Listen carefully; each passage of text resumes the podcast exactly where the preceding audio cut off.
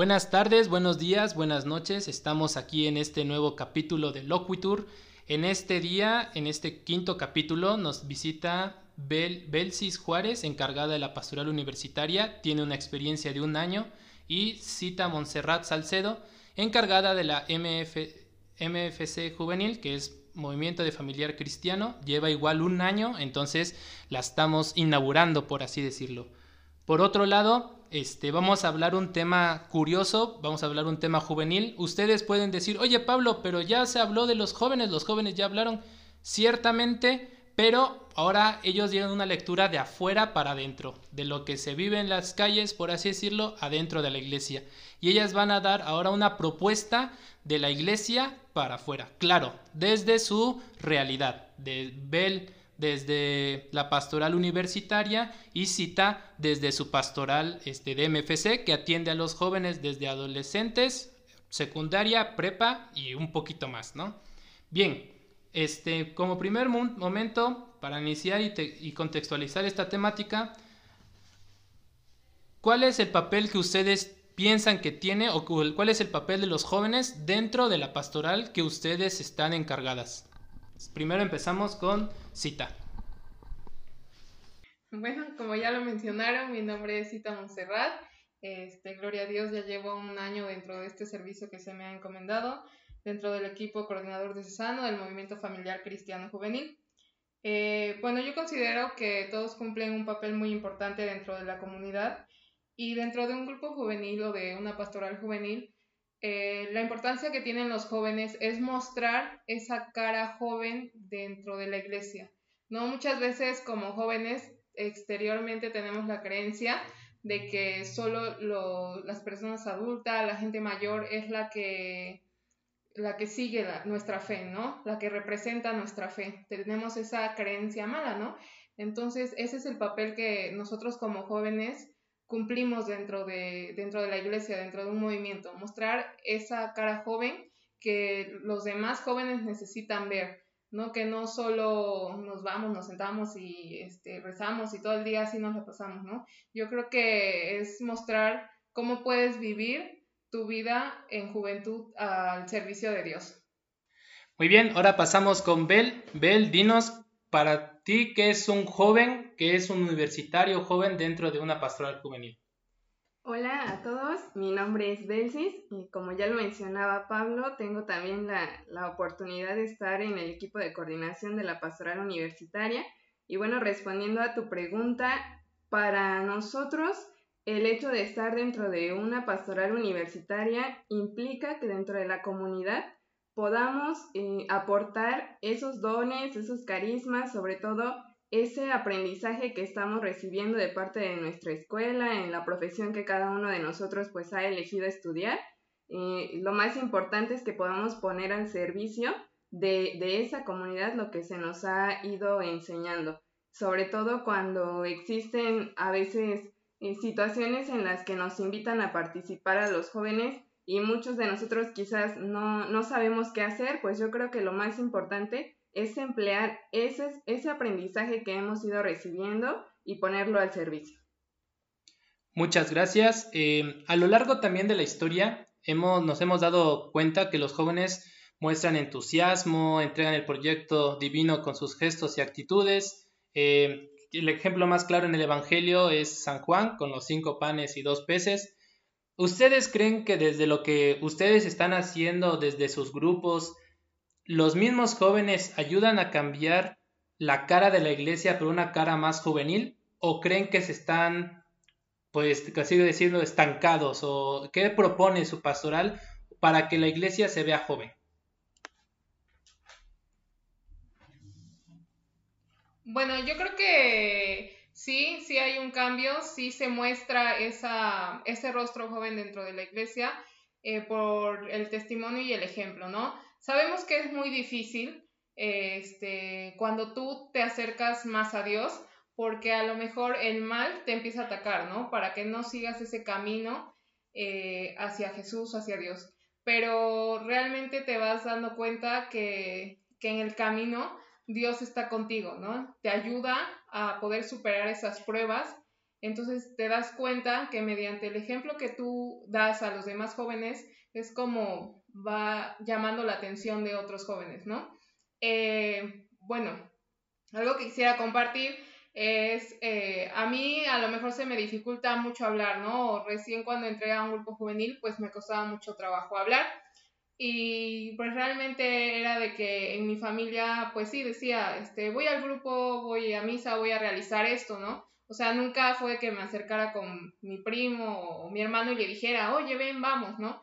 Entonces, con el hecho de que me escuchaban a mí, el decir, voy a ir, voy a participar, voy a hacer esto, eh, y a pesar de las burlas, ¿no? Que de repente hasta dentro de la familia existen, ¿no? Este, pues se animaron, ¿no? Se animó una prima mía a, entrar y seguir este camino. Entonces yo fue cuando me di cuenta que realmente el testimonio de un joven vale muchísimo para otro joven, para animarlo a, hacer ese cambio. Muy bien. Bel, desde los, desde los universitarios, ¿crees que estén motivando a otros jóvenes universitarios a entrar a los grupos católicos? Pues mira, yo te comparto eh, la realidad y definitivamente es muy eh, complicada en el aspecto de que muchas veces a nosotros mismos nos da pena el poder compartir con otros jóvenes pues lo que estamos haciendo, lo que realizamos dentro de la iglesia, el hecho de estar en un grupo juvenil. A veces eh, salimos de, de, la escuela y pues a veces nos dirigimos a nuestras actividades del grupo, pero sin comentarle a nadie, ¿no? Cuando nos hacen preguntas de a dónde vas, pues a mi casa o a cualquier otro lado, menos la iglesia. Realmente eh, sí es de, de preocupar el hecho de que pues ni nosotros mismos los que nos encontramos ya dentro de un grupo, a veces tenemos bien puesta la camiseta para, para hablar de Jesús, para hablar de la iglesia, y no es tanto eh, que critiquemos a los jóvenes que ya estamos dentro, ¿no? Sino más bien es hacerles una invitación pues también a que, a que puedan compartir lo que Dios ha hecho en sus vidas. Yo creo que a todos nosotros nos ha marcado de alguna manera y es por eso que estamos ahí, es por eso que estamos dentro de, de un grupo dando un servicio y creo que si todos realmente aportáramos un granito de arena, sí se pudiera hacer eh, un cambio, pues a lo mejor en, la sociedad, ¿no? sobre todo en nosotros en el ambiente universitario, es algo sumamente complicado, te encuentras con profesores que están dando su materia y de repente empiezan a hablar de la iglesia, a criticar eh, al papa, sacan muchas cuestiones que, que sí te dejan pensando y realmente eh, nos falta quizás formación para poder defender con argumentos eh, bien, bien claros, bien concisos, el por qué estamos eh, prestando un servicio, pues no solamente a la iglesia, sino a Dios a través de nuestros hermanos. Muy bien, tocaron dos temas que me llamaron mucho la atención, que igual salió el podcast pasado, en donde decía, decían que la mayoría de, las, de los problemas actuales es que la iglesia se acostumbró a decir que estaba bien y que estaba mal, sin dar razones lógicas. Y ciertamente es algo como que hace falta enfatizar. Y, pero también decían que uno de los problemas importantes es la falta de testimonio. Y esa falta de testimonio no la ponían solo a los jóvenes, sino la ponían a la, iglesia en general. ¿Ustedes creen que los pecados pasados de, de, de, los adultos, de los padres, de los, de los sacerdotes, de los mismos jóvenes, que igual católicos pues somos pecadores, este, de los mismos seminaristas, ¿ustedes creen que eso pese para que haya jóvenes dentro de, dentro de los grupos? Ah, bueno, este, yo considero que no del todo, ya que eh, pues son realidades muy diferentes. Obviamente la realidad que vivimos hoy en día pues no es la misma que se vivía hace 10, hace 20, hace 30 años, ¿no? Se presentan cosas nuevas. Entonces yo considero que es más obviamente la etapa que como jóvenes y adolescentes vamos viviendo y la realidad que se va desarrollando, el contexto como sociedad que vamos viviendo. ¿Quieres opinar algo, Bel? ¿O pasamos a la siguiente? Bien, uno de los momentos más difíciles, dicen los mismos padres, que es la esperanza de vida de los grupos juveniles, que antes estaban 5, 6, hasta 10 años dentro de un grupo juvenil y que ahorita la mayoría solo viven dos, tres años y se salen o cambian de, plano, cambian todo, ¿no? ¿Ustedes creen que, que sea parte de la sociedad, que creen que la iglesia este, no pueda llegar a los jóvenes en la actualidad? ¿O qué creen que está pasando por el cual hay jóvenes que ustedes mismos ven que dicen, sí, yo voy, yo voy, y a las, tal vez ni al mes, no dura ni un mes dentro del grupo. ¿Creen que sea este, culpa de que la iglesia no se adapta? ¿Creen que sea de que la, la iglesia va muy lento para lo que los jóvenes quieren? ¿O es culpa, sin poner culpables, creen que es un momento de la juventud, así por el momento de la rebeldía, o es de que la iglesia no se ha adaptado a estos nuevos tiempos. Empezamos con Bel. Yo considero que hay una falta de interés y de acompañamiento, sobre todo también de los que estamos a veces eh, directamente eh, en la coordinación de, un grupo, ¿no? Porque ciertamente cada joven atraviesa una, una situación distinta su manera de vivir, eh, su familia y el ambiente que lo rodea. Y creo que muchos hemos perdido en algún momento ese interés de la vida personal del joven. Y eso sucede también pues dentro de toda la iglesia, ¿no? A veces descuidamos el preocuparnos por la persona y nos, nos enfocamos más en cuidar las cantidades de jóvenes que existen en los grupos, eh, en este caso, ¿no? De, de pastorales, por ejemplo, y yo creo que lo más importante es que le demos eh, prioridad a cada joven por lo que es, por lo que, por lo que atraviesa, porque de esa manera el joven se siente con un compromiso mayor, pues a continuar porque sabe que pertenece a un grupo, que en ese grupo es aceptado, que en ese grupo es acompañado y eso hace que perdure, ¿no? Cuando también descubre no solamente que le importa a, a sus compañeros, sino sobre todo se siente amado por Dios, ¿no? Cuando él descubre realmente a Jesús en el actuar del día a día, es cuando realmente, a pesar de que incluso se llegue a salir del grupo, porque ciertamente eh, llega una etapa en la que a lo mejor el joven ya no se siente a gusto dentro de un grupo, ¿no? O busca algún otro movimiento, alguna otra pastoral, algo más donde quiera trabajar, pero el hecho de que hayamos logrado sembrar, yo creo que esa semillita de que descubrieron realmente a Jesús en sus vidas, es lo que va a hacer que ellos perduren. ¿Quieres decir algo, Cita? Sí, eh, bueno, yo creo que todo va relacionado, ¿no? Este, la realidad que vivimos, las etapas que vamos pasando como adolescente, joven, y también, bueno, ya lo mencionaba un poco este Belsis, ¿no?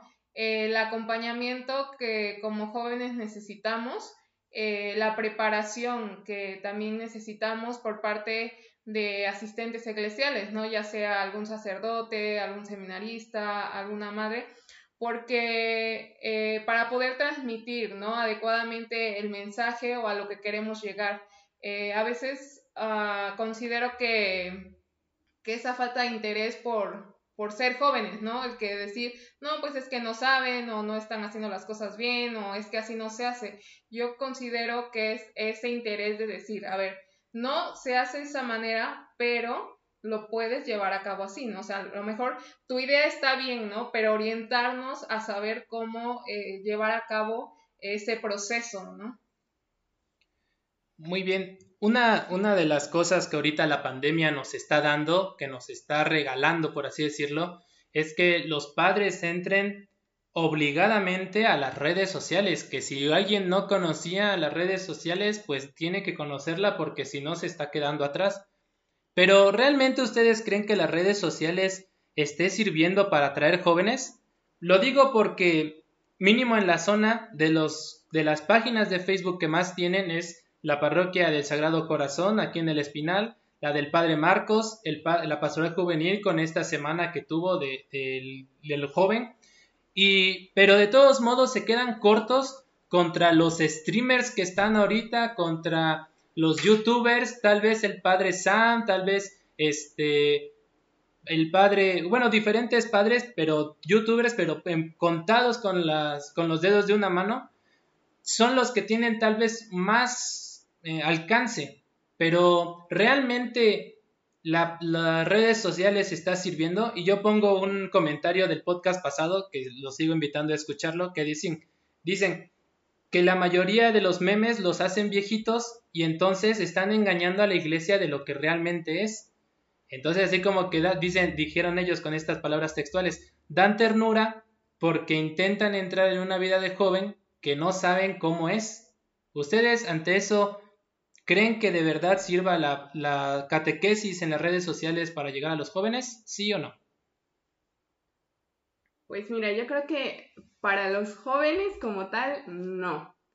Porque realmente después de escuchar a tantos sacerdotes ya, porque ahorita ya llega un momento en el que todos nos están invadiendo con, con pláticas, con catequesis, y yo creo que a veces hay más personas adultas los que están escuchando esta formación porque en algún momento ellos hubieran querido que se diera en sus, en sus parroquias, ¿no? Entonces ahorita que se tiene la oportunidad, que se prestan los horarios, que la gente está en casa, pues sí, hay mucha gente que lo escucha, pero yo creo que los últimos en escucharlo son los jóvenes. ¿Por qué? Porque a ellos les entretiene ahorita, pues que si están en casa, tienen internet, se ponen a ver una película, una serie, eh, apoyan a lo mejor este pues unas páginas igual que, ellos sigan de, memes, de cosas que, que, para ellos son más interesantes en este momento. Considero que es muy buena la oportunidad y que sí se debe de aprovechar porque pues los jóvenes están todo el tiempo pegados a, las redes sociales, pero sí hay que trabajarle mucho en qué tipo de, de publicidad, de, pues, de actividades se realizan porque eh, trabajar únicamente en la catequesis mediante conferencias no siempre da muy buen resultado. ¿Cita? Sí, Ah, bueno, eh, yo creo que evidentemente las redes sociales es un arma de doble filo, pero precisamente con la situación que estábamos viviendo de la pandemia, pues ha sido de gran ayuda, ¿no? Yo creo que antes pues sí es muy fácil que nosotros como, como jóvenes católicos este, vayamos a la misa, escuchemos los talleres, este, participemos muy bien en todas las actividades que se desarrollan dentro del grupo. Pero realmente, ¿qué pasaba afuera en nuestras redes sociales? Pues realmente nunca lo hacíamos presente. Entonces ahora con esta situación ha venido a ser eh, un arma muy importante, ya que, que, podemos empezar a compartir, que lo podemos hacer eh, visible en nuestras redes sociales y llegar a jóvenes que quizá no están inmersos en toda esta situación y que van, van llamando su atención. Bueno, al menos yo sí lo he visto desde ese punto de vista eh, de poder llegar a, aquellos jóvenes que, que, no tenían ni siquiera una idea de lo que es un grupo juvenil o de, lo que es ser un joven católico, ¿no? Y pues estas pláticas o, este los videos o imágenes que se comparten, pues yo creo que sí llegan a más jóvenes y no solo los jóvenes dentro de un grupo, ¿no? Sino los jóvenes externos que pueden ir viendo pues lo que realmente es vivir tu juventud en Dios. Muy bien, muchas gracias. ¿Ustedes creen que la iglesia esté enseñando a los jóvenes? ¿Esté enseñando, no sé, algo intelectual, algo espiritual? ¿Ustedes qué creen que la iglesia les puede ofrecer a los jóvenes desde sus grupos? Claro.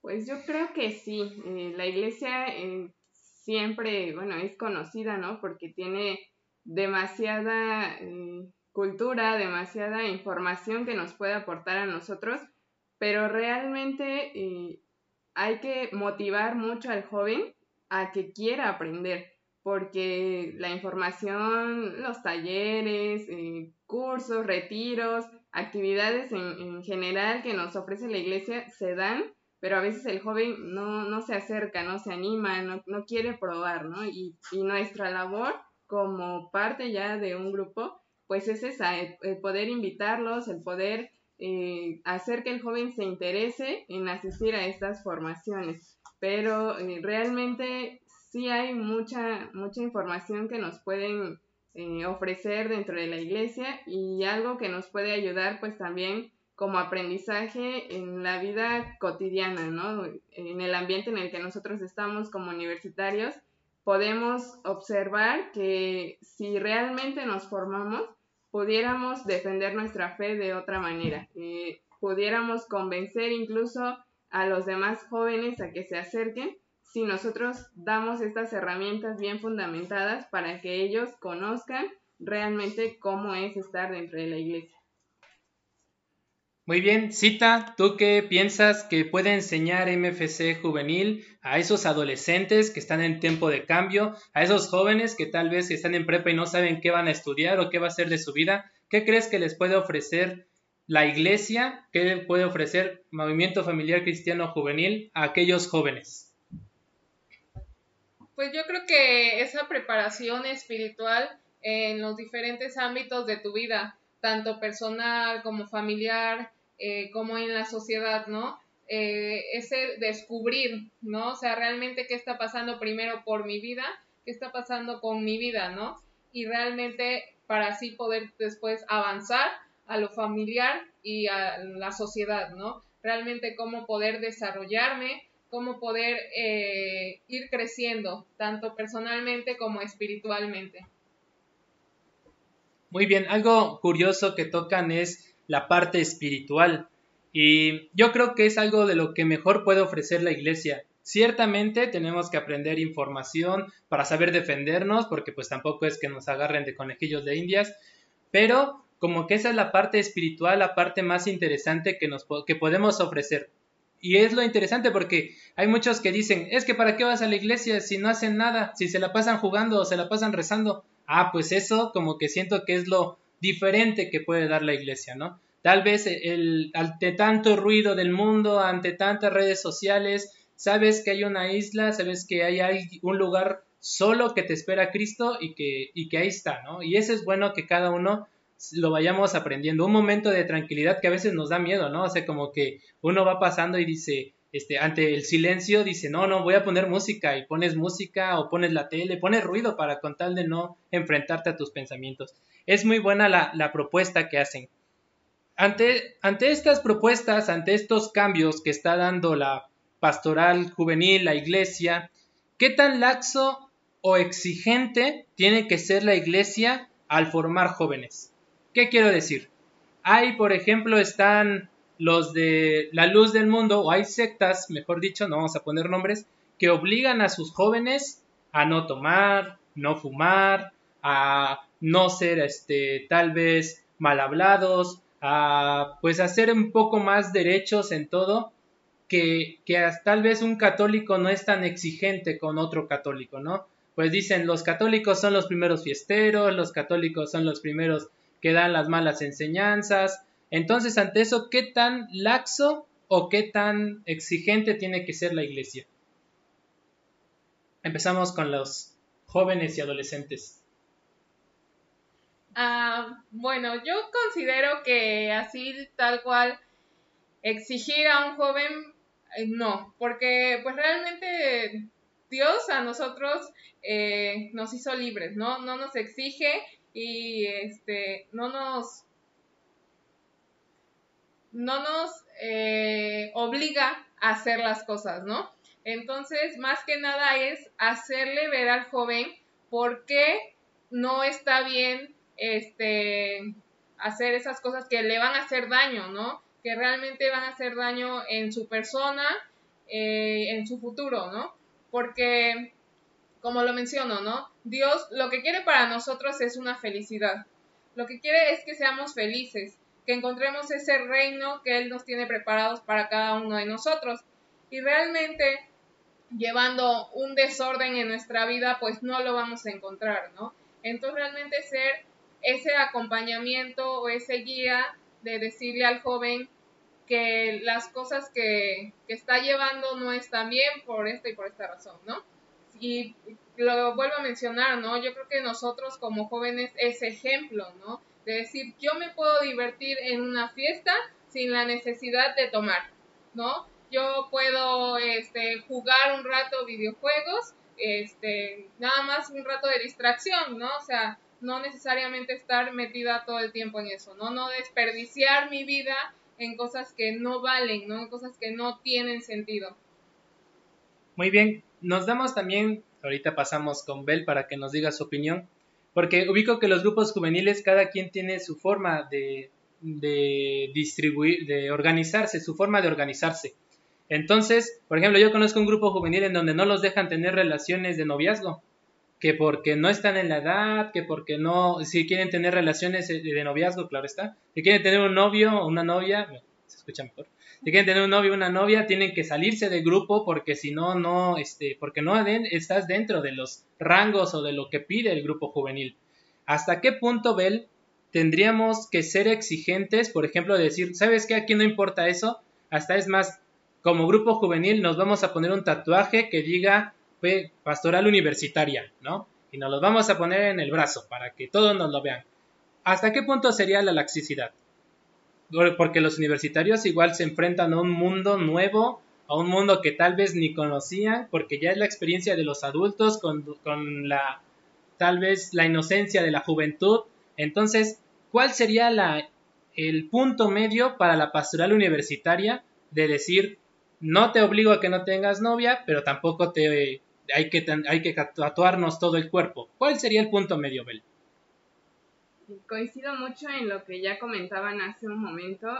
Yo creo que lo más importante y la labor que a nosotros nos corresponde es lograr que el joven desde su libertad tome la decisión de hacer las cosas, pero consciente porque ya tiene las herramientas que tal vez en la pastoral o en el grupo juvenil se le pueden eh, otorgar para que esa, esa decisión que él tome sea la más adecuada. Obviamente eh, nos encontramos en, un mundo con una diversidad de pensamientos totalmente, eh, pues muy variable, ¿no? Y es un poco complicado, pero cuando uno limita al joven, a veces incluso hasta los mismos padres no, nos dicen, ¿no? Eh, el joven más se aferra, ¿no? Se pone más terco, necio en querer hacer las cosas y llevar la contraria y muchas veces por eso se salen también de los grupos. Entonces, lo más importante yo también considero que es esta parte del acompañamiento,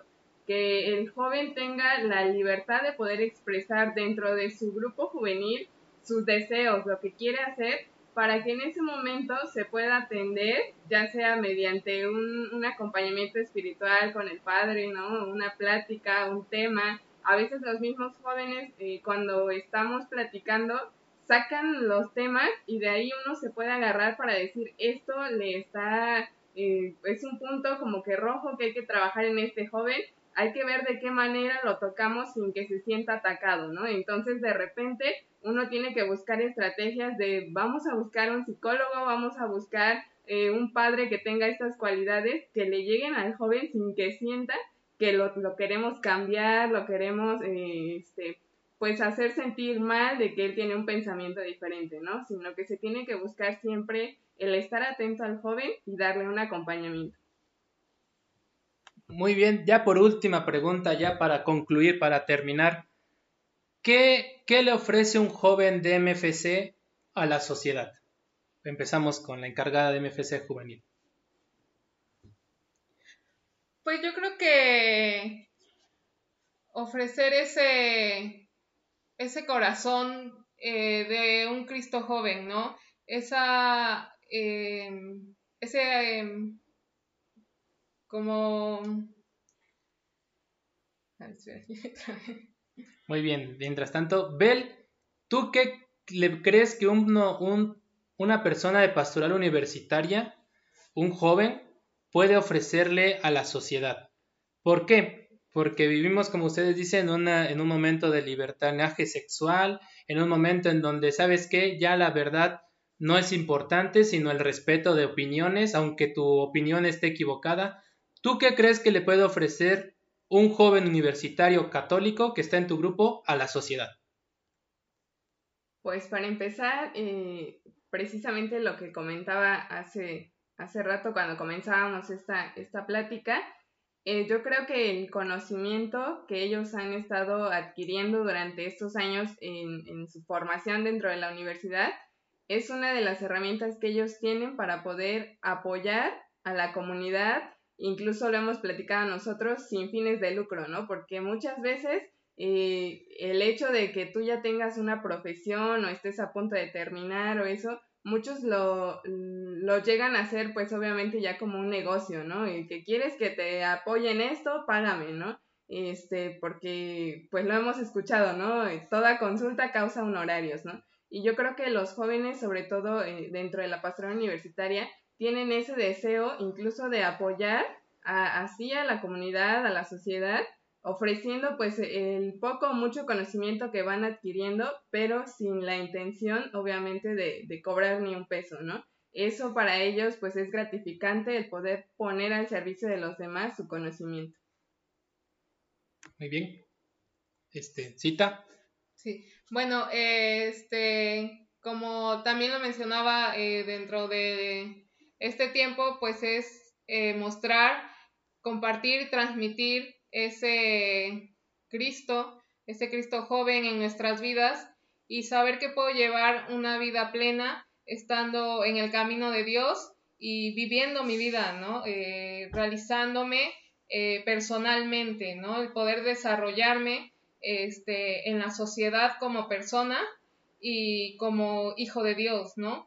Que el que no por estar dentro de la iglesia, no por estar dentro de un grupo juvenil, este, va a impedir que yo realice mis estudios, que yo trabaje, este, que yo tenga una relación, que yo tenga, este, que yo pueda vivir con mi familia en paz, ¿no? Realmente pues sí sabemos que, los problemas vienen, ¿no? Durante el camino los problemas se van a presentar sin fin de veces, pero yo estoy con esa seguridad de que Dios no me va a abandonar, de que Dios no me abandona y me ayuda a buscar soluciones para cada problema que se me presenta.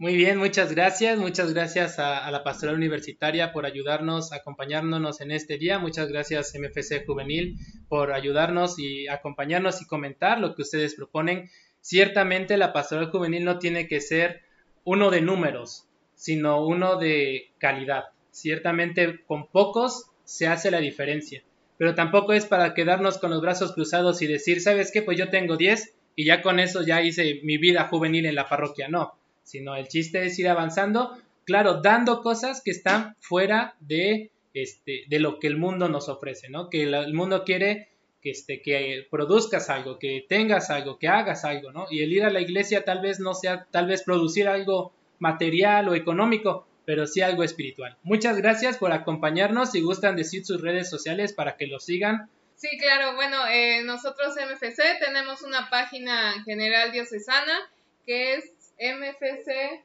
Diócesis de Orizaba.